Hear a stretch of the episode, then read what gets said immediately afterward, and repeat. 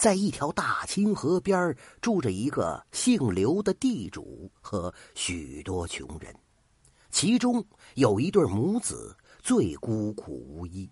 母亲王氏因为丧夫哭瞎了眼睛，儿子二娃又太小了，日子过得异常艰难。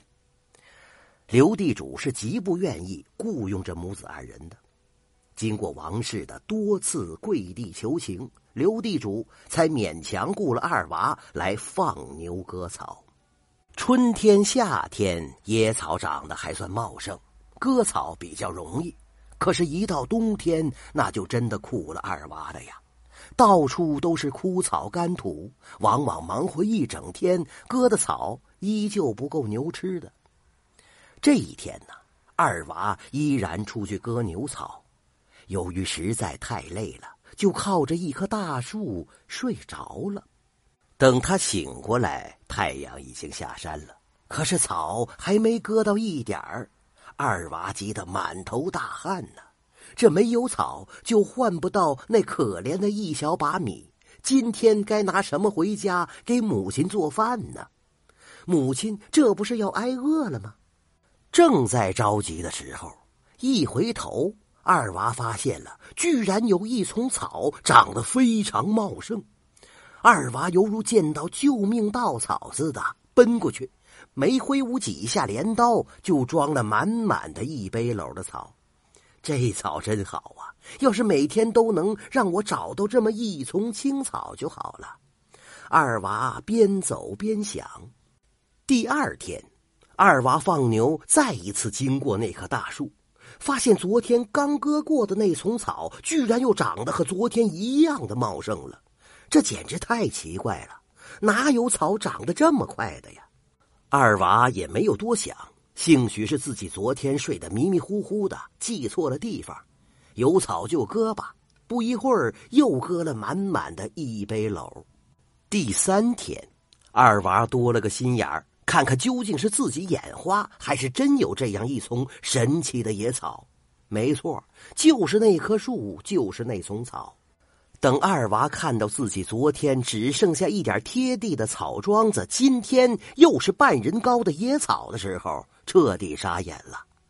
冬天里有如此茂盛的草就已经很奇怪了，更何况这草一夜能长半人多高，这一定是仙草啊！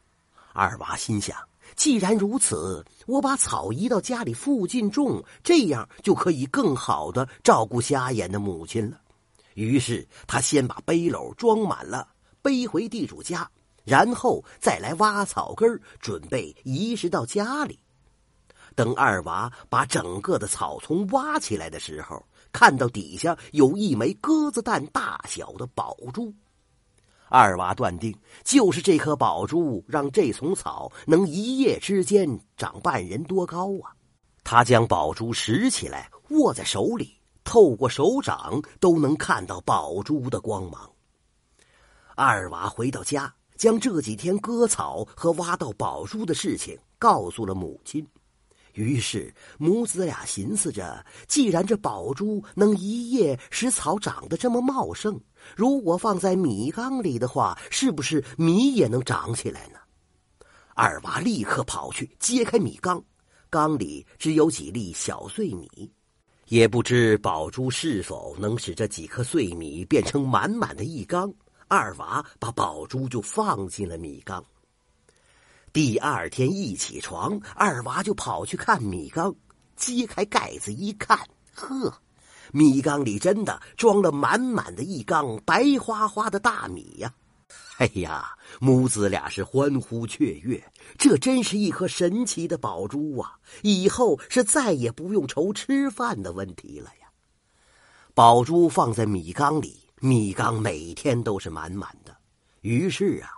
母子二人在取之不竭的缸里舀出米来，周济邻居。